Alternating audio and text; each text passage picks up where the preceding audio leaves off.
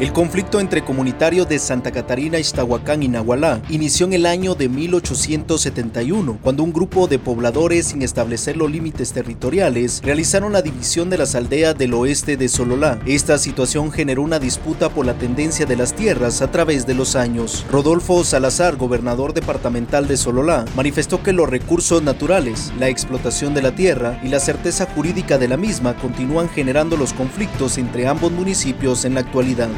Son creados los municipios a través de algunos acuerdos eh, gubernativos, pero lamentablemente no se define el territorio de ellos.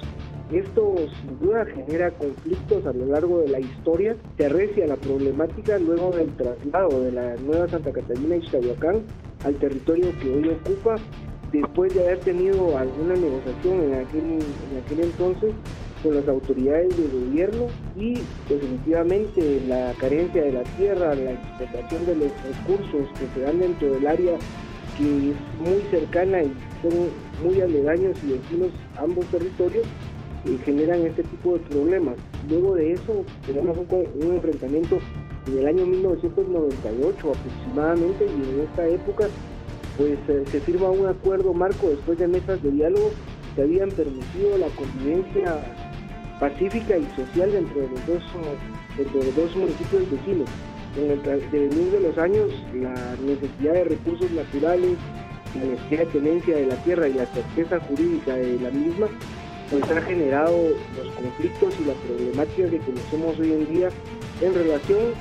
al lugar denominado la finca del Alto, que tiene alrededor de 25 caballerías de extensión de tierra y que ambos municipios reclaman la tenencia y la posesión de ella. Las autoridades locales y líderes comunitarios han intentado a través del diálogo resolver las diferencias y conflictos para que en mutuo acuerdo los pobladores de ambos municipios convivan de forma pacífica con el pasar de los años. En la actualidad ambos jefes ediles han unido esfuerzos para encontrar una solución a esta problemática que ha cobrado la vida de varias personas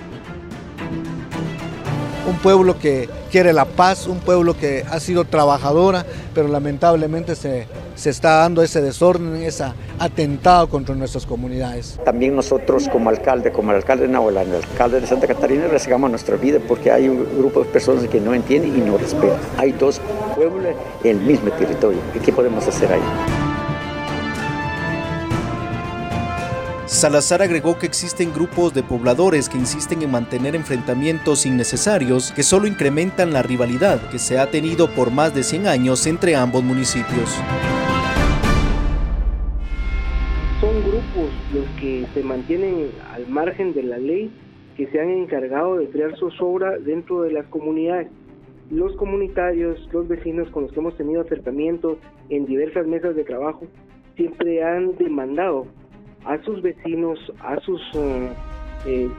compañeros de, los mismos municipios, así como a las instituciones de gobierno, la intervención para poder vivir en paz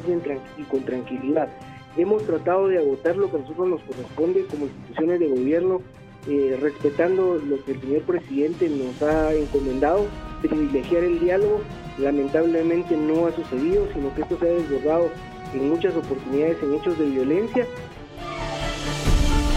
en consecuencia, los enfrentamientos que se han registrado en los últimos días entre los comunitarios de Santa Catarina, Iztahuacán y Nahualá, el presidente Alejandro Yamatei decretó un estado de sitio en tres municipios de Sololá para retomar la gobernabilidad y proteger la vida de las personas.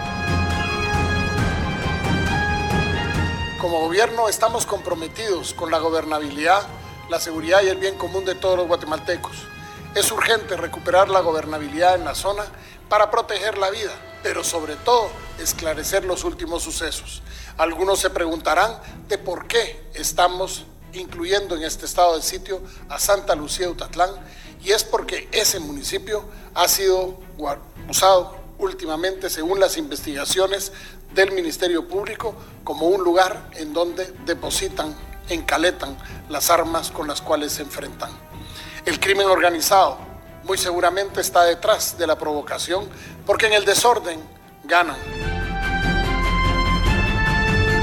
El mandatario finalizó que el vicepresidente Guillermo Castillo encabezará una comisión que abrirá el diálogo entre las comunidades para encontrar una solución de forma definitiva que evite poner en riesgo la vida de las personas a causa de estos enfrentamientos que han persistido entre ambos municipios, informó para TGW Alexander Girón.